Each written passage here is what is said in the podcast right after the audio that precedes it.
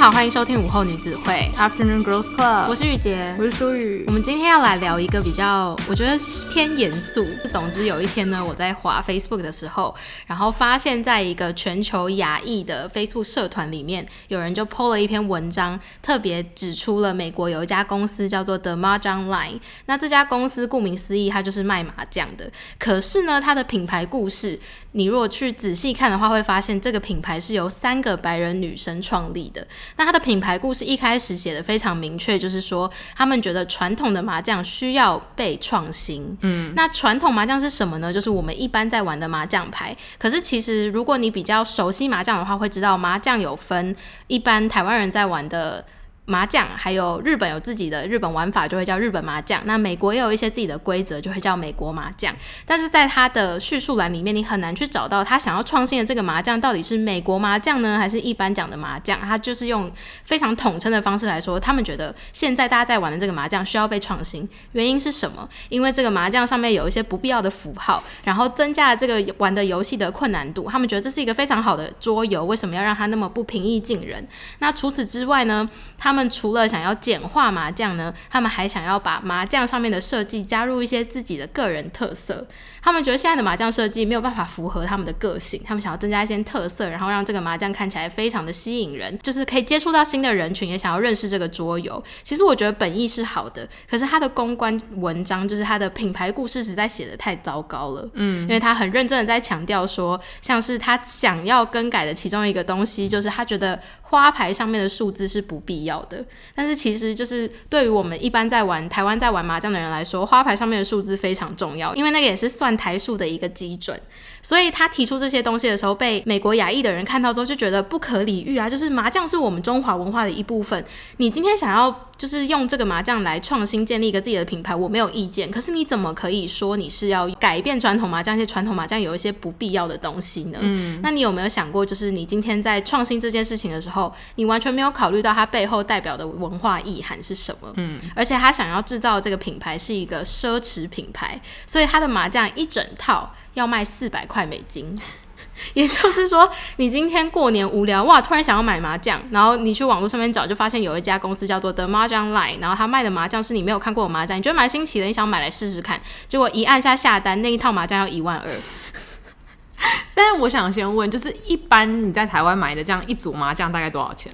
我不知道哎、欸，我没有买过，但是应该蛮便宜的哦，应该不会到五千之类的，不，应该不会，应该千元有找哦、嗯，然后还包含麻将桌之类的。因为我我觉得他的文案有一个很大的问题，就是他很以本位出发嘛。他说他觉得太复杂，他觉得需要被改良。那他的这一句话出发点就代表是说，好像原本的东西不够好，或是太老旧。那我会觉得说，如果你不是这个文化出来的人，那你有什么资格去说这个东西太怎么样？因为如果既然你不是在这个文化上长大的人，你只是可能一开始接触到的话，那你很显然是你可能不了解这个麻将背后的意义。他后来又把这东西卖的那么贵，那就会变成是说，你先说这个游戏本身不平易近人，但是你的价位也很不平易近人。没错，所以这个公司的这个创立麻将的品牌故事就被这个亚裔社团里面的美国华裔分享给所有的人，然后他们创办公司的这个举动就被认为是非常不合理的文化挪用。嗯，所以。今天就是想要跟大家借由这个事件来聊一聊我们对文化挪用的看法，还有文化挪用到底是什么。嗯，我觉得文化挪用其实不管是在什么圈子里面，都常常会被拿出来讨论，因为它是一个很有争议性的话题嘛。那我觉得今天我们就是针对我们自己的经历还有观察分享。那如果说大家有想要补充，或是你有不同的意见，也都欢迎跟我们分享。没错，那刚刚提到的这个 Mahjong Line 事件呢，其实在呃，就是被抛到这个社团里面，差不多两天之后，这个公司就有已经大范围的更改自己的品牌故事，然后也在官网上面跟大家道歉，说他们思虑不周，所以他们没有想到他们的用词是如此的不恰当，引起了一些中华文化的人感觉到不适。那他们就是有对这部分做了道歉，可是其实大部分的网友是没有办法接受的，因为你一开始就做错了，然后你还期望就是大家能够把你当做一个哦，你就是无知的那种概念去。嗯去看待你的产品，我觉得有点困难啦。嗯嗯，然后所以事件研发，其实我觉得在那个，因为那个社团是一个非常呃风趣，就是非常幽默的社团，就大家平常都会在上面分享很多关于全世界各地的华裔啊，或还有就是亚裔家庭可能会遇到一些什么有趣的事情，然后分享 meme 的一个社团这样。那所以在这件事情发生之后，其实就有蛮多华裔都反向操作，就是像有人就设计了一一副牌是中华版的 Uno，嗯，然后他就把上面的牌，譬如说以前的正常的 Uno 是你有一些 pass 啊回转什么的，他就说这个牌他推出来就是要让大家在春节使用。那 pass 牌上面就会画一个阿姨的样子到一个禁止，所以当你在春节聚餐的时候使出这个牌。的话你就可以禁止这个阿姨问话。哎、欸，好，我我想买。然后他把这个牌子的名称改名叫做 Uno，就是 Uno，然后中文是你没有，好幽默。对，然后它的它的规则就是，譬如说，还有你的回转牌就会变成是，当你使出回转牌的时候，你就可以反击刚刚欺负你的那个亲戚，你就可以反骂回去。所以就是一个加入了中华文化的呃。重新改良的 Uno，嗯，对，就用这样子去讽刺说，其实你可以接近别人的文化，做出更有趣的东西，但是你偏偏要把自己的文化强加在一个你根本就不了解的东西上面，嗯，对。而且我觉得像是，例如说 Uno，你改版好了，你可能会觉得说，哦，加入中华文化可以让，呃，可能有中华背景的人觉得更熟悉，但是你并不是说原本的 Uno 不够好玩。对，我觉得这样的出发点就会让人感受差很多。因为这个，我觉得 The Mahjong Line 当初会延烧这么久，真的是因为在他们的产品文案还有页面上面，你看不到任何关于中华麻将的影子。但是他也不跟你解释清楚说，哦，我们卖的是美国麻将，他也没有很明确的跟你解释说，那美国麻将跟一般传统麻将的差别在哪里？所以会让人家觉得很困扰的点，是因为你既然使用了麻将这个名字，可是我却找不到跟麻将有关的文化连接。嗯，的确，这个东西一出来，就是会让你就是打算惹怒全部的华人啊。对，而且要是有人他一开始接触麻将是透过这个 The Mahjong Line 的话，那这样可能可能之后那那些人拜访可能好台湾好了，他可能就跟大家说，哎、欸，我玩过麻将是怎样怎样怎样，可是其实完全都是别人胡诌出来的游戏规则。嗯，那这样他就会对这个文化有很多的误解。对对对，没错。所以其实就是当初我在看到这个事件的时候。我心中真的有一把火突然烧起来，因为我本来对文化挪用不是特别的敏感，然后我们之前就是在国外也有。经历过相关的事情，但是不是我本身的文化，所以当初的感受没有那么深。但是当今天这件事情对我而言是比较感同身受的时候，因为我实在太喜欢麻将了，嗯，所以麻将对我来说是有特别的意义的，是我们过年过节聚在一起，家人一起维系感情的一种方式跟桌游，然后是增进感情，而且会让人家觉得很融洽的一个游戏。对，而且我觉得其实像文化挪用这种事情，它的。嗯，我觉得很多时候是很主观的，就像是如果是你不太熟悉文化的时候，你可能会不懂为什么文化挪用发生的时候，这些人会这么愤怒。可是像这种文化事件是刚好发生在，例如说你很喜欢的麻将上面的时候，你就可以很感同身受，为什么有一些族群常常会对于很多，例如说呃某些文化的误解感到如此的愤怒，或是很容易只要有一点点事情就马上烧起来这样子。对，那我现在就要先跟大家解释一下，那文化挪用到底是什么？其实，在英文的这个字叫做 cultural appropriation 这个单字是很中性的一个字，那其实它的原意是指说，任何一个文化在使用别人的文化，然后来庆祝它，或者是用它作为特色，这样子都算是文化挪用。那为什么文化挪用会被人家觉得是有点贬义的词？就是因为常常会有一些文化，它是比较强势的文化，然后去使用弱势的文化作为一个宣传的手段，或者是做出不适当的使用，那这件事情就会变得非常争议性。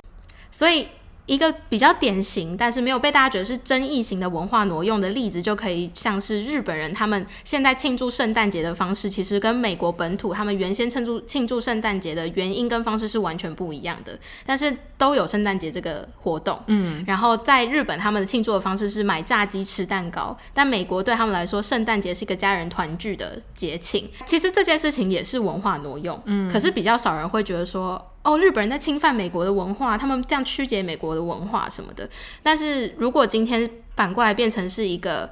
强势的文化，去取用弱势文化，然后拿来做成一个自己的庆祝或者是娱乐方面的事件的时候，嗯，这件事情就变得争议性很大。嗯，就像是之前一个很典型的例子，就是金卡戴珊。她在呃自己的服装品牌下面出了一个新的系列，是 body suit，就是塑身衣的系列。她把这个名字她觉得很幽默的情况下，她取了叫做 Kim Mono。嗯，那 Kim Mono 其实拼音是 K I M O N O，对于日本人来说就是 kimono，kimono 是日本的传统服饰。嗯，那你今天出了一个服饰品牌，你出了系列是塑身衣，但是你却叫它为日本的传统服饰的名字，这就是一个典型非常糟的文化挪用。对，嗯、而且因为这 kimono 它背后有很多的文化含义嘛。那如果你今天只是因为一个幽默，然后因为销售，然后把它拿来就是当做你的销售 slogan 的时候，其实我觉得大部分的人是没有办法接受的。除非说你在取这个名字的时候，你是深刻了解这个。文字背后的意义，然后你觉得诶，跟我的需求有很符合，也许大家可以理解哦，这件事情有它的上下文，所以可以去欣赏你的这个挪用的举动，这样子。对，然后还有像是我前阵子在跟书宇聊这个的时候，他也有提到一个例子，是美国有一个高中生在参加自己的。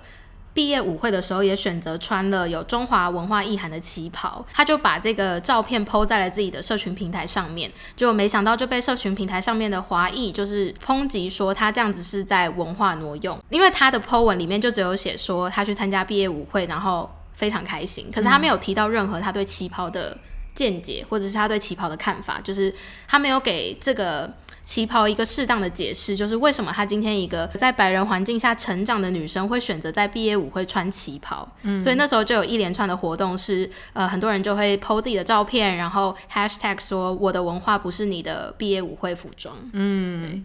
对，因为我觉得，就是虽然我自己本身对于这件事情我并没有感到强烈的冒犯，可是如果真的是说我毕业舞会的时候，因为西式服装我们不管，因为其实像很多国家都被西化过嘛，所以穿西式服装其实是一个可以被理解的东西。可是今天如果我穿了一个，假如说好中东的传统服装去参加舞会的话，我相信这也是一个问题很大的行为，所以我自己是绝对不会这么做。就算我觉得它非常漂亮，我也不觉得自己有这个资格可以去穿上这样的服装，除非我到当地去旅游有这样的机会。对，又或者是就是，其实很多时候，我觉得文化挪用真的是来自于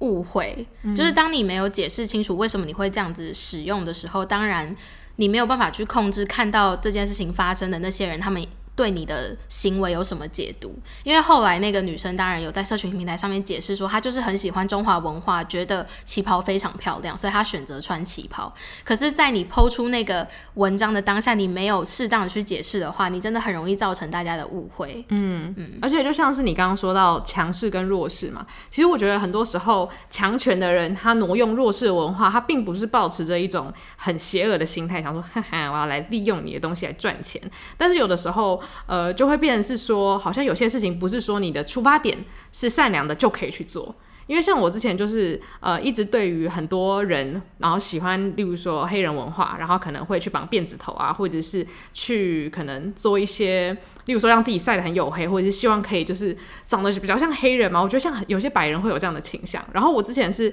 不太懂说这样子的心态为什么会在 YouTube 上面一直被讨论，就是我会觉得说当然这样的行为不好，但是我很想知道说就是例如说黑人族群他们是怎么看待的。然后就有一个女生她就解释说这件事情大家会觉得非常有问题的原因是因为今天如果这个白人女生她想要就说变得像黑人一样，就是说她觉得黑人的打扮很性感，黑人女生的身材很好之类的，但是。她如果今天走在路上遇到警察，然后警察觉得她是黑人，想要对她做出歧视或是不利的举动的时候，她可以随时把她的假发、把她的什么东西、把她东西擦掉，他就可以回到他白人的身份，继续享受他白人的权利跟优势。可是今天如果是一个黑人女生，她要被歧视，她要被做出不好的对待的时候，她没有办法瞬间换装回到他白人的身份，那就会变成是说，好像白人只取其优点。但是当他可能要被威胁的时候，他马上就可以回到他的那个安全的圈子里面。对，就是其实我觉得大家对文化挪用特别敏感的原因，就是因为当这些强势文化把比较弱势的文化的日常生活拿来当装扮的时候，这是一个非常。不妥当的行为，嗯，对，就是像我们其实有一个比较亲身经验的例子，就是因为在美国的时候，大家很常会办主题派对，任何主题派对都有。像我就曾经参加过，我的室友举办的是一个古罗马风的主题派对。那要参加这个主题派对的话，你的装扮就必须要像古罗马人一样，所以他就有要求我们要穿古罗马人穿的长袍啊，或者是呃，像很多人后来就决定用床单，然后。呃，把自己捆得像长袍一样，再加一个皮带去参加那个派对，这样。那那个时候去参加这个派对的时候，我们心里面当然没有特别的感觉，因为对我们来说就是一个装扮派对。嗯。但是在后来有一次，其中有另外一位宿舍的朋友，他就在我们的群组里面询问大家说：“诶，他今天晚上要去参加一个夏威夷风格的派对，那想要询问有没有人可以出借夏威夷风格的衣服，像是。”花衬衫啊、海滩裤啊，这些都可以帮上忙。那他的这一番话就在群组里面惹到了一个是关岛长大的朋友，因为他就。非常生气，他觉得这是我的日常生活，而且你怎么能够定义说在夏威夷的人穿花衬衫跟海滩裤，这就代表夏威夷呢？嗯，所以他对这件事情非常敏感，然后就当下就直接在群组里面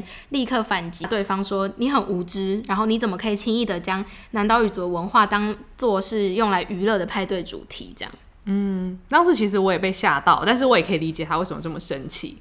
对，但是我觉得有的时候真的是，当媒体没有很认真在审视这件事情的时候，我们可能从小到大看到一些，例如说夏威夷风格的主题乐园、夏威夷风格主题餐厅，我们就会觉得说，哦，对对对，这个就是夏威夷。我们听到的时候会脑中马上浮现那个想法。可是真的活在那个文化里面的人，他会觉得，我平常也不穿成这样，为什么你们会这样认为？对，就是其实当你把自己放在对方的立场去想的时候，就可以很轻易的理解为什么对方会那么生气。因为其实，在我看到讯息的当下，我就有被吓到，想说：天哪，他也太气了吧！就是这有这么生气吗？我们不是很常在办一些主题派对，可是当我发现，就是主题派对，如果你选错主题的话，真的是一件非常不尊重人的事情。嗯、就是其实你放在自己的心里面去想的话，就是假设今天有一群白人，他们选择在三月的时候举办一个叫做中华新年的派对，而且那个派对里面没有要邀请任何。亚裔参加，就是他们自己觉得，哎、欸，中华派对好像很好玩，那我们来办一个中华派对。然后他同时还问你说，哎、欸，你有没有一些旗袍或者是中山装可以借我穿？嗯，或者是大家可能就扮成什么僵尸之类的。对，就是这些东西。其实，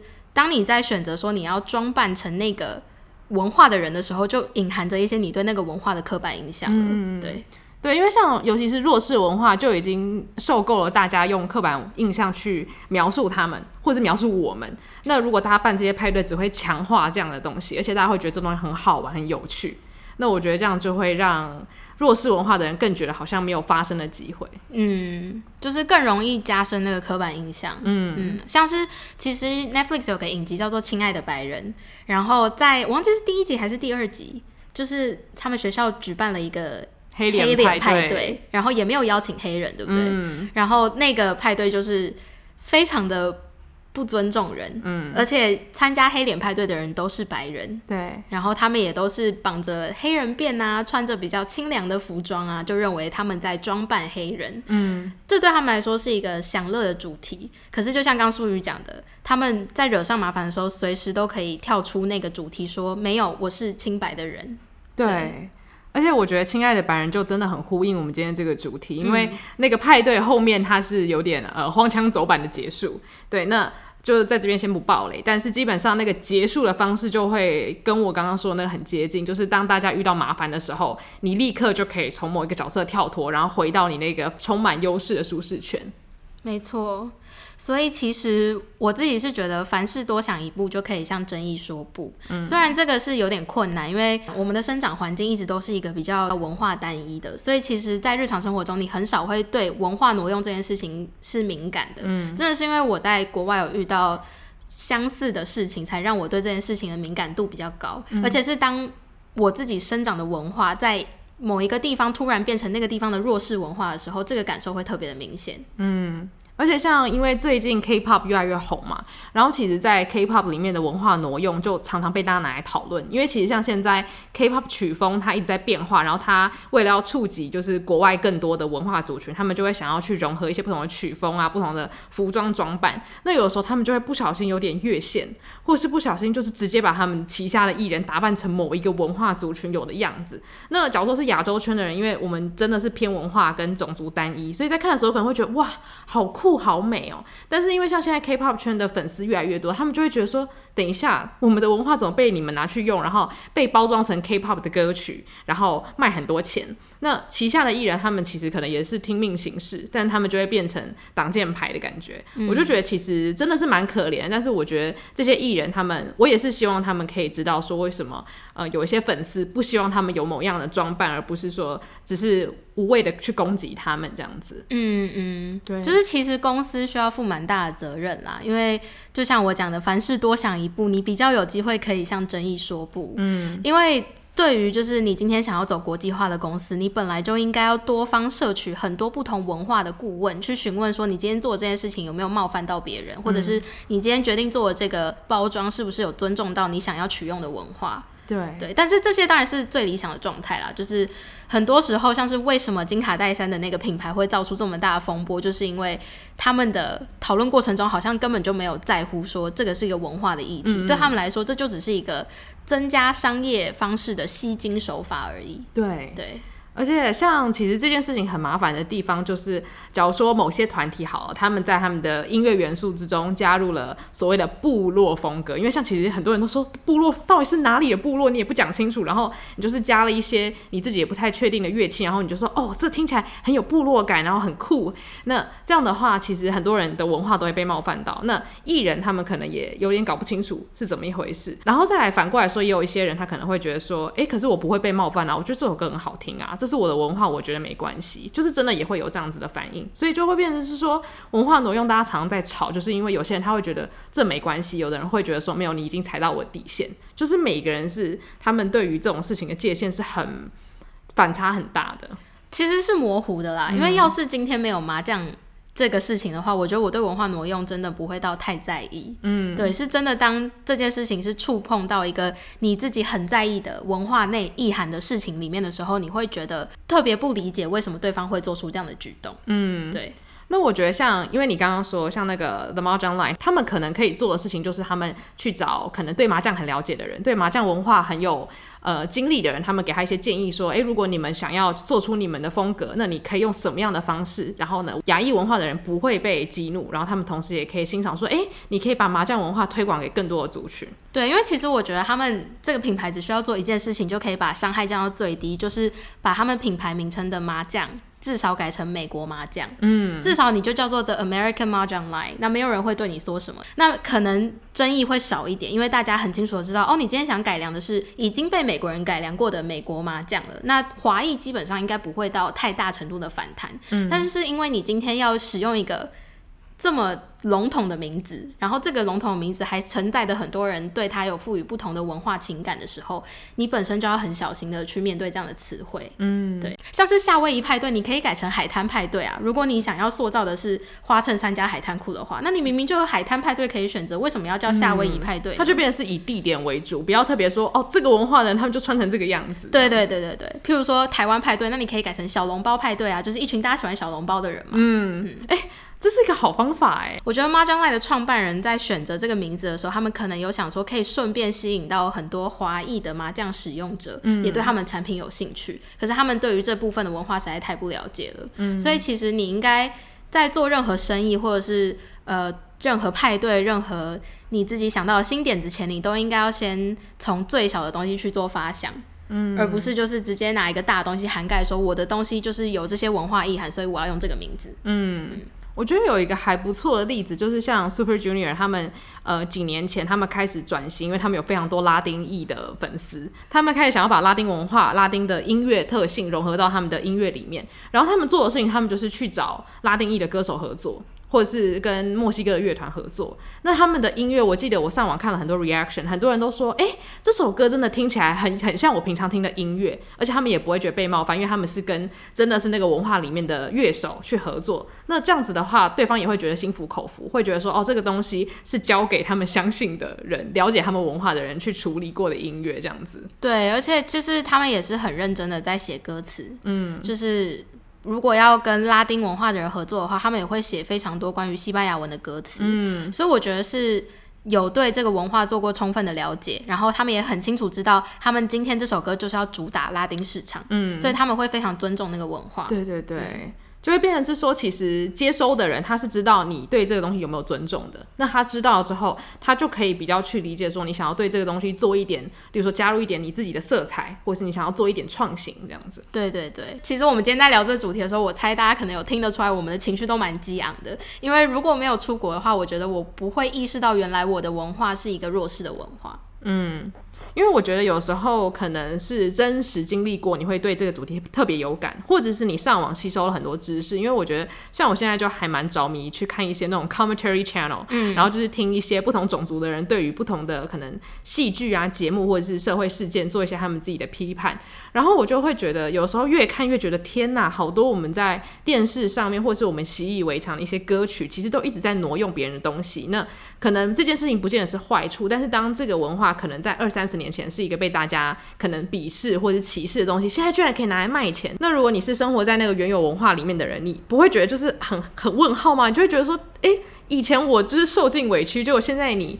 诶摇身一变把它变成一个时尚的东西，然后你来赚钱，然后我还是什么都没有得到诶的那种不安的感觉，我现在就可以很去了解，因为就是你去听大家不同的声音的时候，你就会觉得哦，有些事情好像你不需要真的去经历过，你也可以去尽量的感同身受，尽量的觉得说，诶，那我在说出任何话或者做任何事情之前，我是不是要想一下，也有一些人可能会有跟我不一样的想法，或者是。呃，小心一点，也许可以保护到更多的人，这样子。对，就是当你今天生活的环境是有非常多重文化的人的话，那其实要特别小心。嗯，然后凡事多考虑一点总是好的。对，而且我也觉得，如果可以跟朋友讨论这样的主题的话，其实也会不错。当然，我觉得前提是大家不能够太激动，因为我觉得有时候文化挪用。会变成很火爆，就是因为大家会觉得这件事情就是这样，对，所以如果你越我雷池，我就要轰爆你这样。有时候要坚守你自己的信念是没错的，但是我觉得如果你是希望别人可以了解的话，透过对话的方式，例如说像我们分享我们的想法，那别人可能也可以分享他们对于文化挪用的看法，那我觉得是不错的，就是可以去了解不同人他们对于文化挪用的真实经历，或者是他们自己觉得哪些东西是可以，哪些东西是不行。对对对，好，所以希望今天大家听了不要觉得太沉重。我觉得我们我们已经语速快到像是参加争论节目，因为我们好像很少做像这样子的主题。这，这一集比较评论一点啦，对，就是毕竟呃是我就是我们发现说这个是一个还蛮可以讨论的主题，嗯，然后刚好我们两个人对这个主题的看法也有一点点的不一样，所以还蛮值得，我自己是觉得还蛮值得跟大家分享的，对。那也希望大家就是听完之后，也欢迎就是在呃你的现实动态分享你自己收听完的心得，或者是你也可以私信来信，然后或者是投稿到我们的那个来信单元，告诉我们你们的想法，或者是你们在文化挪用上面有所经历到的一些事情。对，那我们的 Instagram 账号是 Afternoon Girls Club，那 Facebook 可以搜寻午后女子会。对，那如果想要写电子邮件给我们的话，也可以来信到 Afternoon Girls Club at gmail dot com。那就谢谢大家今天的收听，午后女子会散会。